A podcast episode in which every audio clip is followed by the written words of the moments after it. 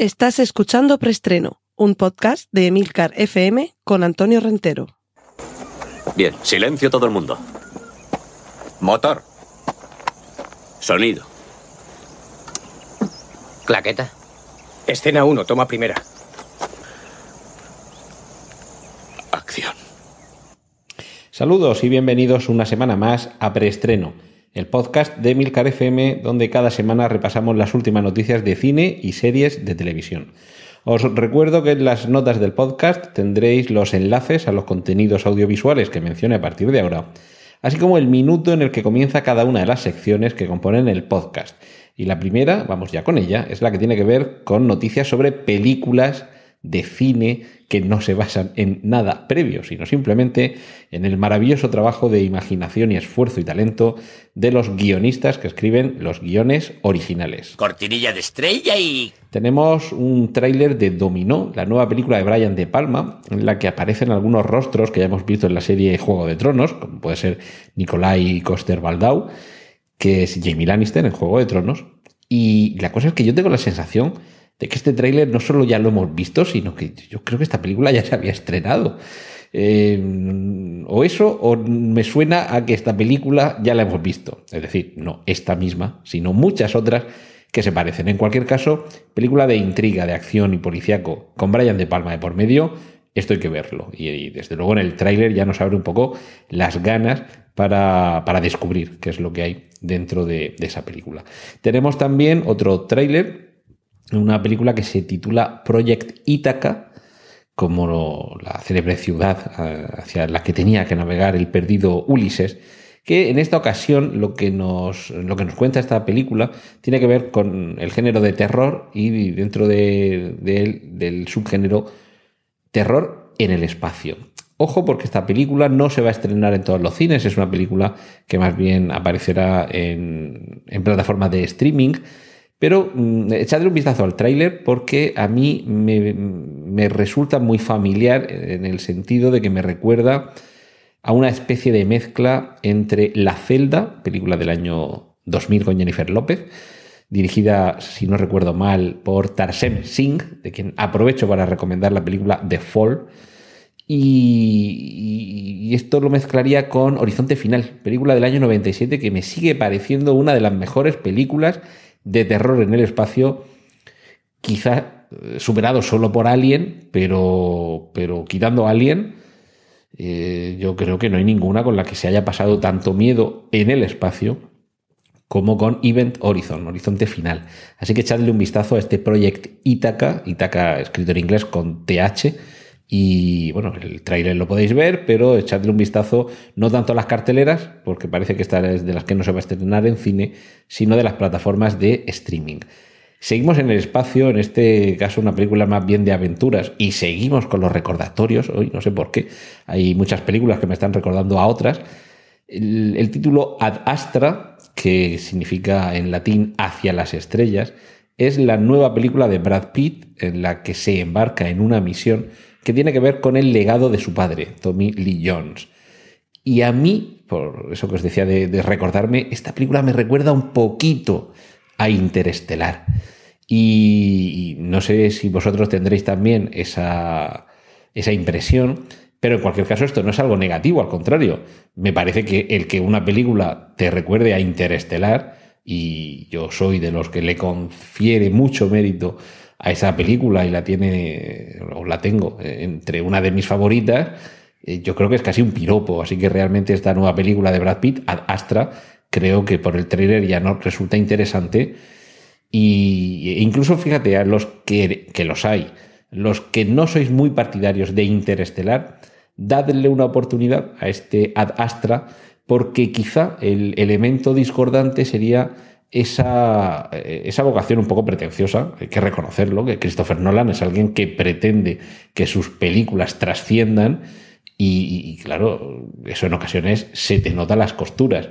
A mí me parece que esta ad astra no es en ese sentido, a ver, no sé cómo calificarlo, mm, pretenciosa en, en el buen sentido, es decir, buscar destacar de entre las demás. Yo creo que casi todas casi todas las películas, casi todos los libros, casi todas las canciones, casi todos pretendemos destacar. pero en ocasiones pretendemos destacar y se nos nota demasiado que es esa pretensión realmente el, mayor, el mayor impulso que hay detrás de ello y no tanto lo que se está haciendo en sí. En ese sentido, a mí me parece que Adastra se deja a un lado esas ínfulas y sí que promete, por lo menos por el tráiler, un producto de entretenimiento, una película de, aventuras realmente, y quizá en ese sentido no busca tanto esa trascendencia habitual en Nolan y presente, por supuesto, en Interestelar. Seguimos con grandes nombres en los carteles, Matt Damon y Christian Bale. En este caso nos van a contar una historia basada en, parte de la, realidad que tuvo lugar en las competiciones automovilísticas. Ford contra Ferrari. Una, ese es el título, el cartel además muy setentero, muy setentero, un cartel precioso con más de la mitad de la parte superior en blanco, os, pondré también el enlace, con en la parte inferior ya vemos los, nombres, el título de la película, el nombre de los actores, fecha de estreno, noviembre. Eh, todavía tenemos tiempo para, para ir cogiendo sitio en la puerta del cine. Y el dibujo, si no estoy equivocado, de un Ford GT40, creo que es ese, vehículo. Y a su lado está vestido de piloto eh, Christian Bale y apoyado en la puerta vemos a Matt Damon, que yo creo que no va vestido de piloto, sino más bien con una, con una cazadora. Y básicamente lo que se nos va a contar en esta película, eh, Ford contra Ferrari, es la rivalidad que existió entre estas dos marcas. Eh, y sobre todo, estamos, está la película ambientada en los años 60, finales de los 60, en la carrera de las 24 horas de Le Mans, en la que eh, la compañía americana Ford trató de arrebatar su liderazgo a la marca italiana eh, dirigida por Enzo Ferrari. Esto es lo que nos promete el tráiler, una reedición de esos duelos titánicos en los que hay dos contendientes que tratan de luchar el uno contra el otro y que no es tanto la lucha de, de Goliat, perdón, de David contra Goliat, porque realmente Ford, mm, en fin, era una, marca que tenía una carrera automovilística muy importante a sus espaldas, pero claro, tenía que luchar contra ese gigante que era Ferrari. Así que creo que es muy posible que esta película, junto, a otras que últimamente nos están llegando, también protagonizadas por grandes ases de la, del deporte de, del automovilismo, hemos tenido películas en las que se nos contaba qué es lo que pasaba con Niki Lauda, por ejemplo, eh, bueno, a ver, eh, esto procede también de una tradición de películas de finales de los 60 y principios de los 70, protagonizadas, algunas de ellas, por grandes ases, tanto de la interpretación como del automovilismo. Porque estamos hablando, por ejemplo, de Steve McQueen, que dentro y fuera de, la pantalla era un maestro al volante. Y tuvimos también a Paul Newman, otro gran actor que también dentro y fuera de la pantalla ha dejado claro, eh, ha dejado clara su pasión por, por el mundo del motor y películas como, como Le Mans o yo no me canso de recomendar Grand Prix del gran John Frankenheimer, nos eh, eh, aproximaban a todo lo que sucedía en ese escenario. Ahora lo que estamos recuperando es ese escenario desde el pasado. Gracias también a la tecnología se permite una fidelidad que hoy seguramente sería muy complicado y muy caro, como la de reconstruir coches, mm, circuitos y carreras enteras en formato, digamos, analógico. Aquí vamos a tener mucho ordenador, pero por desgracia no nos queda otra que, que, ese recurso, eh, perdóname la aliteración, para volver al pasado. Y vamos ya terminando esta sección por esta semana. Woody Allen roda su nueva película en San Sebastián, protagonizada por Elena Anaya, Gina Gerson, recordáis, eh, Showgirls, y Christoph Waltz. Eh, y por ir rápido, un nuevo y espeluznante tráiler de historias de miedo para contar en la oscuridad de Guillermo del Toro y la noticia de que el director Terrence Malick comienza el rodaje de su próxima película titulada El último planeta. Cortinilla de estrella y Vamos con la sección dedicada a remakes y secuelas. Eh, voy a ir un poquito rápido porque, porque tenemos muchas noticias esta semana y no me gustaría que se alargara demasiado el preestreno. Titulares. James Cameron desvela qué nos espera en Terminator Destino Oscuro. Y ese qué nos espera es que piensan pasar de todo lo que vino después de Terminator 2 y enlazar directamente con el final de esa película. Es decir, olvidaos de Terminator 3, de eh, Terminator eh, Genesis, en fin, todo eso, olvidaos, todo eso no ha sucedido. Volvemos al final de Terminator 2 y arrancamos a partir de ahí. Volvemos también al pasado. First Blood, Primera Sangre, era el título original de la película que aquí en España conocemos como Acorralado que fue la primera parte de eh, la saga de Rambo, que ya a partir de la segunda entrega comenzó a titularse así, Rambo 2, 3, 4 y eh, hasta el infinito. Ahora podemos ver ya el tráiler de Rambo Last Blood, es decir, Última Sangre, como contraposición a ese Primera Sangre, que era el título original de la primera entrega me parece una forma magnífica de cerrar ya este ciclo y dejar que el bueno de John Rambo descanse. Quienes no descansan son los cazafantasmas. La tercera parte, recordamos que sí, que hace poco se ha estrenado una versión femenina de, esta historia, Las cazafantasmas, pero ahora va a haber un cazafantasmas 3 que retoma los personajes de las dos primeras e incluso cada vez más se están confirmando cada semana o cada mes, van saliendo nuevos nombres de los actores y actrices que intervinieron en la primera entrega y que ahora van a volver en la tercera. También vuelve Shaft y vuelve de nuevo, porque ya hubo un momento en el que volvió este, este personaje cinematográfico procedente de lo que se llamó la Black Exploitation, esos films en los que se trataba de adecuar determinadas historias o personajes o tramas a un público eh, específico, que era el de raza negra en Estados Unidos, los años finales de los 60, sobre todo principios de los 70, y Shaft era eh, la respuesta a, los grandes eh, detectives, a los grandes personajes del policíaco habitual hasta ese momento, que siempre habían sido blancos. Excepción hecha quizá de Sidney Poitier en Al calor de la noche, pero es que en este caso lo que se trataba era de personajes duros, de personajes broncos.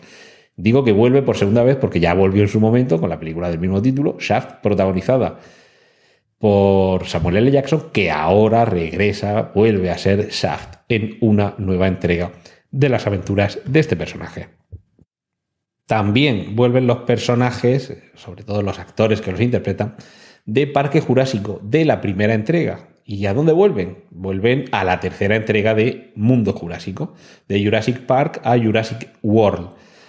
Quizá también este ya sea un buen momento, como pasaba con Rambo, para cerrar el ciclo. Vamos a dejar descansar un poquito el Parque Jurásico, sobre todo porque no hay muchas diferencias entre lo que se nos ofrece entre una y otra entrega. Al final es siempre el mismo esquema y de fondo siempre es la misma trama. A cambio, quien, en fin, no voy a decir promete, pero sí deja caer una sugerencia sobre su próximo trabajo. Es Quentin Tarantino, que todavía no se ha estrenado, eh, perdón, no se ha estrenado su noveno film, eh, Once Upon a Time in Hollywood, era una vez en Hollywood, y ya está dejando caer que le gustaría hacer un crossover entre Django y El Zorro. También hay quien dice que esto es hablar por no callar. Mm, en fin, vamos a dejar pasar el tiempo, vamos a dejar ahí esa afirmación. Yo no le daría demasiado crédito, pero bueno, si al final esto consigue existir, recordad que lo escuchasteis por primera vez aquí en preestreno. Y quien también vuelve hoy es que, claro, la sección de remakes y secuelas es lo que tiene, que todo vuelve. Vuelve Rob Zombie, que desde luego con su primera película La Casa de los Mil Cadáveres eh, impactó. Impactó porque es alguien que procede del mundo de la música, un, un, cantante de un estilo muy peculiar, muy oscuro, muy duro, y que realmente con su primera película, con La Casa de los Mil Cadáveres, creo que demostró ser un más que solvente director y además manejar perfectamente las claves de este género en el que se repite también siempre la misma historia. Grupo de adolescentes o de jóvenes que se pierden en la América rural y terminan todos despiezados, desguazados vivos y pasándolo francamente mal a manos de un grupo bastante raro, bastante sádico y cada vez más estrafalario, que son los que poco a poco van acabando con ese grupo. Hubo secuela, Los Renegados del Diablo, y ahora vamos a tener tercera parte. Podemos ver el, el tráiler de, de esta... en fin, más teaser que tráiler, realmente tampoco se nos revela demasiado, pero sí que podemos ver un poco el tono de Three from Hell, tres desde el infierno. De nuevo, tres de los protagonistas que ya hemos visto en las películas anteriores y la constatación de lo duro que es el paso del tiempo en ocasiones, porque Sherry Moon con lo que tú has sido. Y lo dejo ahí. Y terminamos esta sección dedicada a remakes, secuelas y demás hierbas con quizá la secuela más inesperada. Robert de Bruce. ¿Quién es? Bueno, ¿quién era Robert de Bruce? Seguramente os sonará el nombre porque era uno de los personajes que aparecían en la película Braveheart. Era uno de los mandamases escoceses.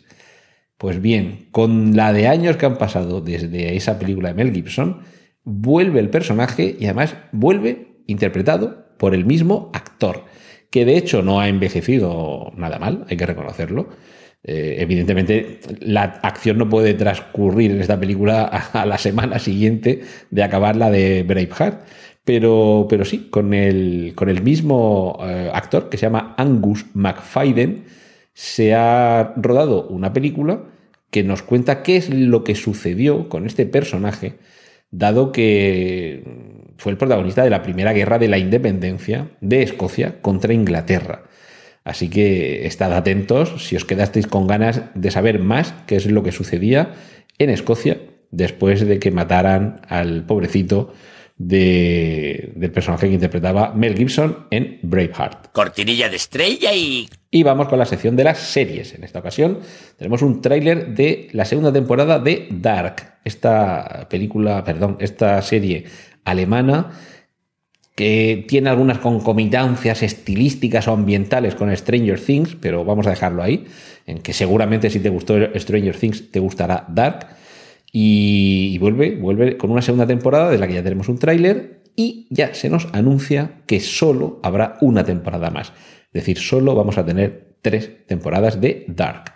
Otra serie que también acaba es Silicon Valley, aunque en esta ocasión ha llegado o va a llegar hasta la sexta temporada. Y aquí en España, bueno, ahora tengo unas cuantas noticias muy, muy localizadas aquí en España. Se va a rodar una serie que mm, se puede denominar el Wall Street a la española. Una, una serie mm, que procede del equipo responsable de la película El Reino, y, perdón, porque me acabo de confundir. os lo estoy contando como serie, pero es una película, así que perdonad, esto va en, la sección, iría en la sección de, películas originales y no en la de series, se me ha colado. Pero bueno, básicamente lo que nos quiere contar esta, eh, esta película es la crisis que hemos tenido aquí en España, todo el rescate bancario, ese, esa trama que hay detrás de todo eso, si en el reino se nos ha contado la parte, digamos, política, con esta, con esta nueva película, que todavía no tiene un título, pero de la que ya os iremos hablando, eh, lo que se nos quiere contar es la parte más relacionada con la banca y con las finanzas. Así que eh, estaremos atentos a ver cómo se desarrolla este proyecto y perdonad que se me haya colado una, una película en la sección de, series. Lo que sí que podemos ver también ya son las primeras fotos de cómo la serie Patria está recreando la Cale Borroca. La serie Patria está basada en un libro superventas durante el año pasado de Fernando Aramburu, que nos retrotrae a esos años en los que el País Vasco era, era pura sangre y puro dolor.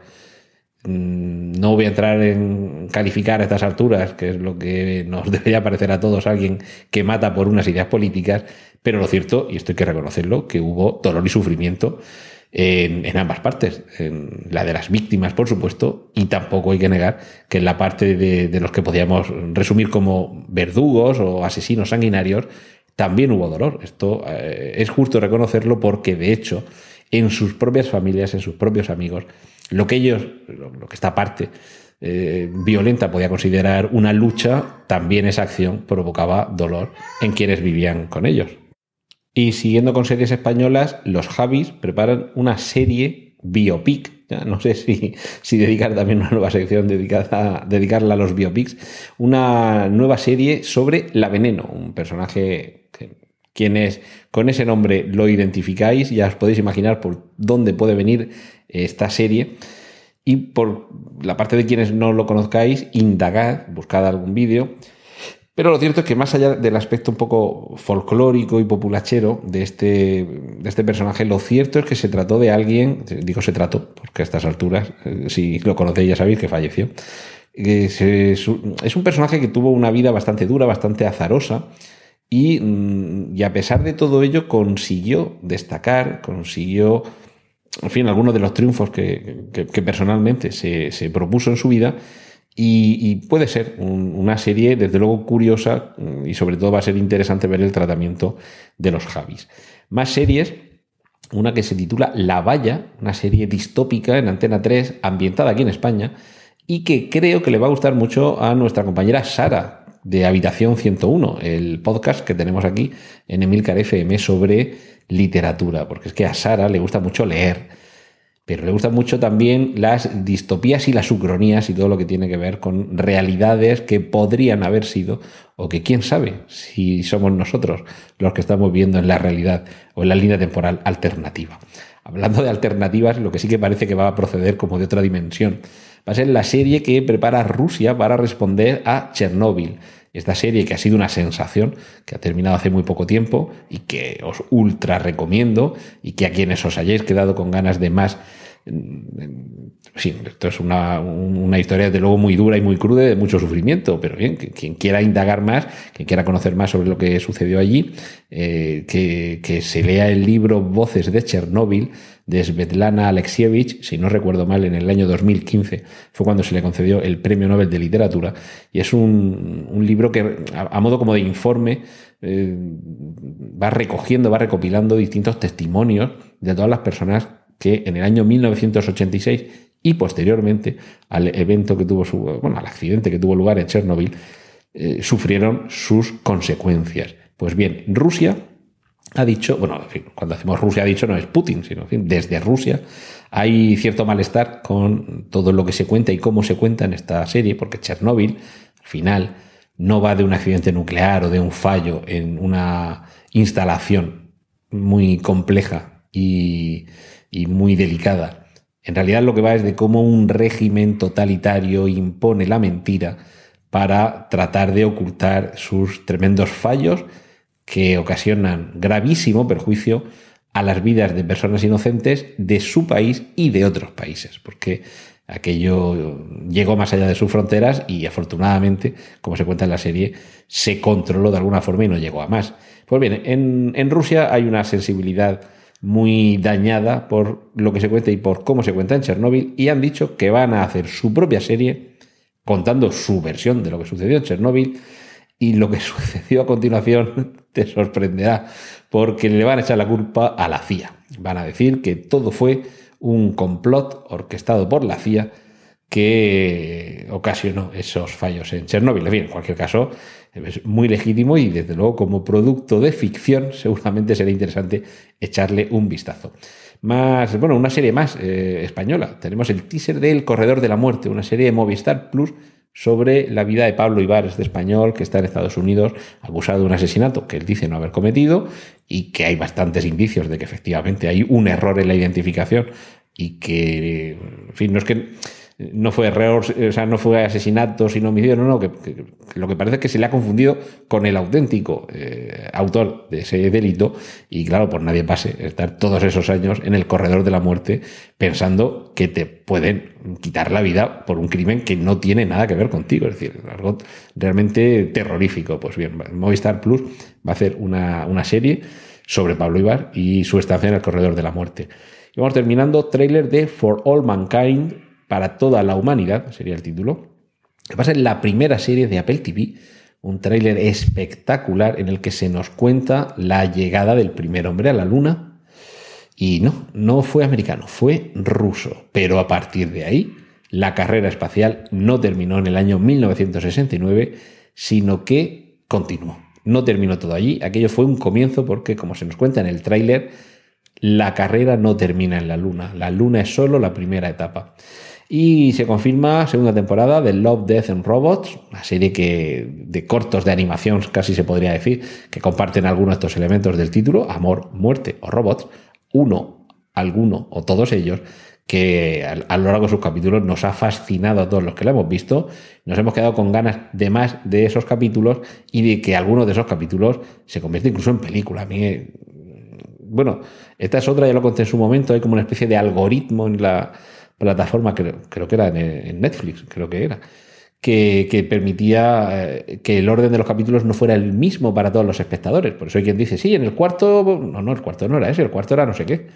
En fin, el que yo vi en último lugar, desde luego, no sé en qué posición lo verían los demás, era el de los rusos que están en el monte. Y yo quiero una película, yo quiero una película entera de eso. Pero bueno, me conformaré con una nueva temporada de Love, Death and Robots, que ya se ha confirmado. Lo que vamos a ver si se confirma es una nueva temporada de Cámara Café como suena. Eso es lo que ha dicho Arturo Valls en una entrevista, uno de sus protagonistas, en una, eh, en una entrevista en radio. Y vamos a ver si es cierto que vuelve Cámara Café. Ojalá, porque era una serie muy divertida. Buscad, porque en internet eh, hay miles de fragmentos de esta serie y son todos muy divertidos. Y quien parece que también vuelve es Punky Brewster, una serie protagonizada por una niña. La actriz era Soleil Moon Fry, Soleil y Moon, que suena mucho a Sol y Luna.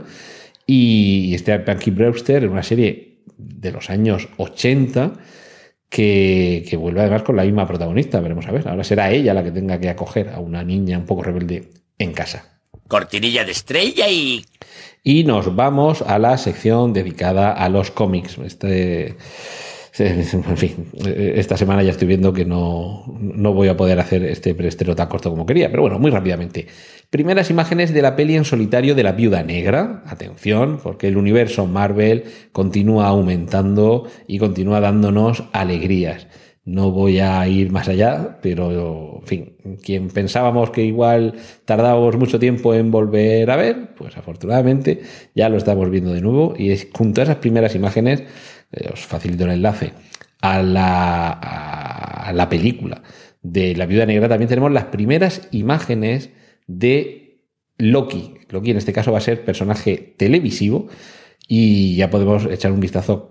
Sobre todo, mm, a ver, tampoco quiero hacer muchos spoilers si no habéis visto todavía Vengadores Endgame, qué tiempo habéis tenido, pero bueno, mm, básicamente os voy a explicar lo que aparece en la fotografía que hay en ese enlace por supuesto, si no queréis spoilers, pues ni entréis, en el que vemos a Loki delante de un cine en el que se está estrenando una película que nos remite a un momento temporal muy concreto. También es verdad que la película puede ser una reposición, pero bueno, ahí lo dejamos.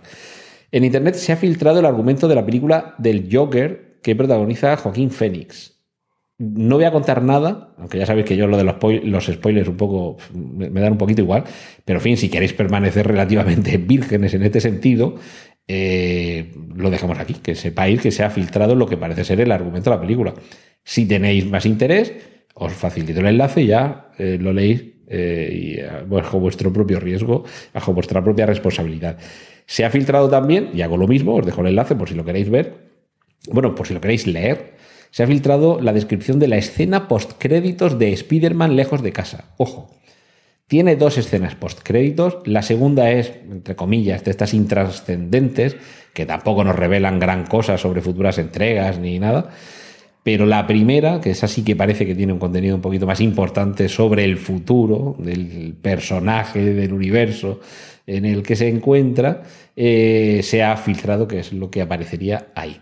Y sin salir todavía de Marvel Cinematic Universe, Keanu Reeves está en conversaciones para participar en, de, eh, en la película The Eternals, Los Eternos, que parece ser que va a ser el próximo gran hilo conductor de, mm, del universo cinematográfico Marvel, que no me salía.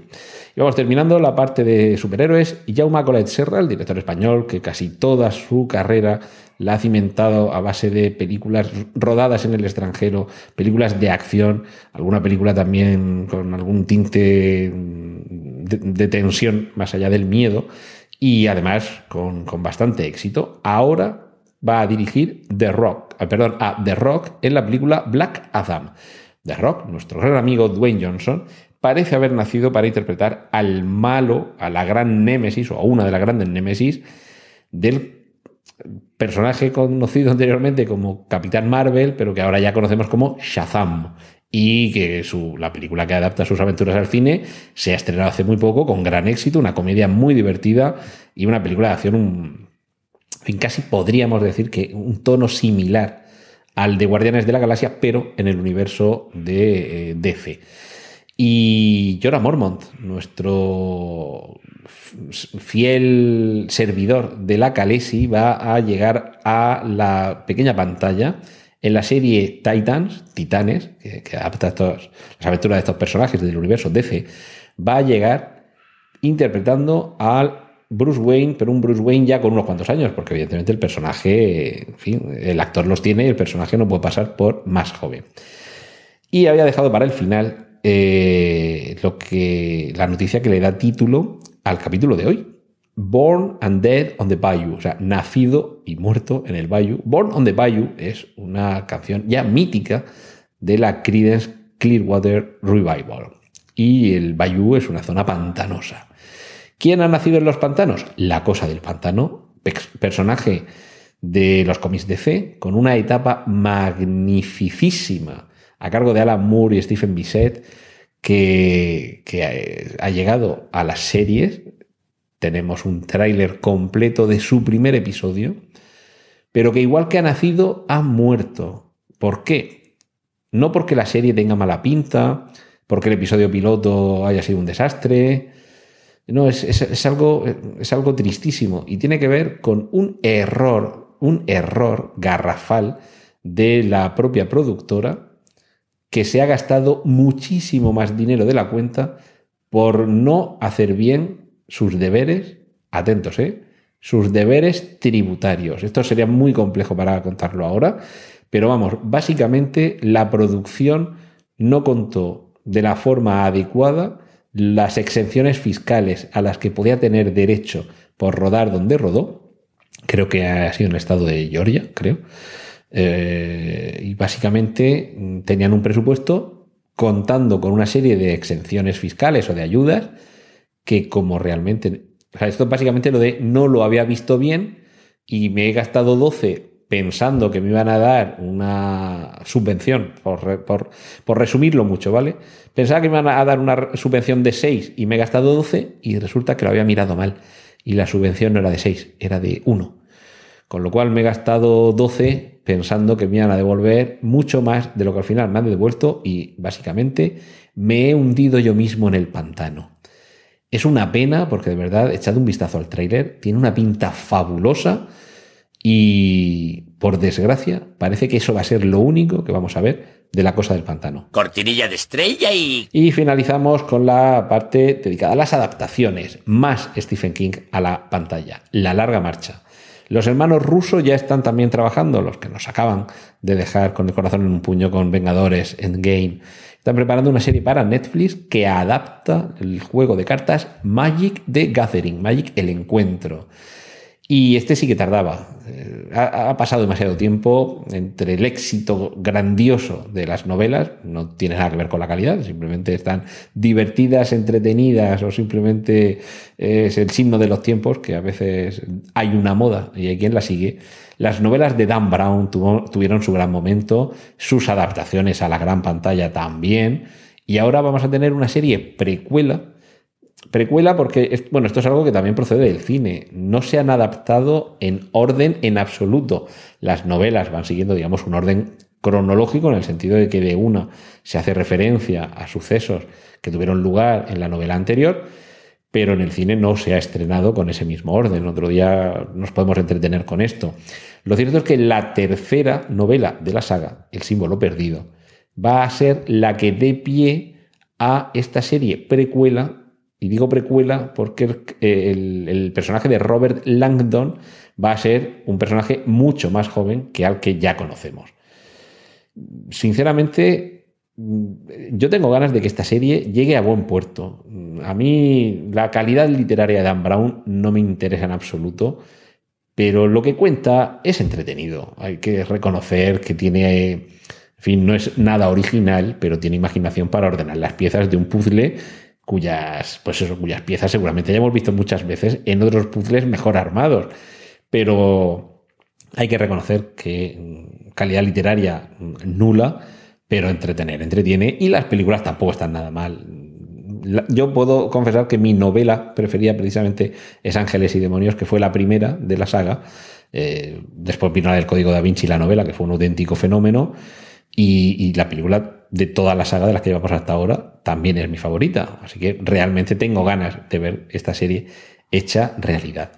Y más cosas que llegan a la gran pantalla. Ya tenemos fecha para el estreno de Uncharted, la película que adapta el videojuego, el mismo título, y que va a ser su protagonista, como ya hemos reiterado, eh, Tom Holland, eh, el actual Spider-Man. Uncharted llega en invierno de 2020. Y por adaptaciones raras, las dos últimas noticias que quedan esta semana, adaptación rara. Blumhouse, este estudio que está revolucionando la producción de cine de terror, va a preparar una película, evidentemente, de terror, sobre la bola 8. Me habéis escuchado bien, la bola 8. Es esta, esta bola, la habréis visto seguramente en muchas películas, en muchas series, como una bola 8 de estas del billar, que es negra y con el circulito blanco en el que hay un número 8, que le formulas una pregunta, le das la vuelta y tiene una ventanita en la que te aparece un cartelito con la respuesta a lo que le has preguntado. En fin, no quiero hacer ninguna broma ni ningún chiste con para lo que nos hemos quedado, los que tuvimos en los 80, al, la versión diabólica del cubo de Rubik, que era el Hellraiser, ¿vale? la configuración de lamento que aparecía en las películas de Hellraiser. En fin, ahora eh, parece que el. Disculpa del golpe que me he dado al micrófono. El, el elemento diabólico va a ser una bola adivina. En fin, en Blumhouse suelen hacer productos eh, interesantes y no creo que la caguen con esa película y que el McGuffin, ese eh, elemento que realmente no tiene gran importancia nada más que la de servir para que se inicie la acción, sea esa bola, pues bueno, vamos a ver cómo sale la cosa. Y termino, como hay que terminar, con todo lo alto y dejándoos con ganas de más. Ya sabéis que eh, Denis Villeneuve, el director canadiense, está rodando la adaptación de la novela Dune. Pues bien, va a haber serie de televisión en la que él va a tener una intervención, aunque sea eh, como productor, y esa mm, serie de televisión de Dune se va a centrar en las Bene Gesserit. Quienes conocéis el universo Dune ya sabéis por dónde van los tiros o por dónde van los gusanos de arena y las agujas que, en el último minuto aparecen eh, en un dedo. Pero eh, las Bene Gesserit dentro del universo Dune es una congregación de monjas, por resumirlo mucho, que tienen como labor ser una especie de guardianas de las esencias de los eh, principios espirituales que aparecen en este mundo. Si la película ya tenemos ganas de verla, imaginaos las ganas que tenemos de ver la serie. Y por esta semana esto ha sido todo. La semana que viene más regresaremos aquí en preestreno. Muchas gracias. Un saludo de Antonio Rentero. ¡Y corten! Gracias por escuchar preestreno. Puedes contactar con nosotros en emilcar.fm barra preestreno donde encontrarás nuestros anteriores episodios. Genial, la positiva.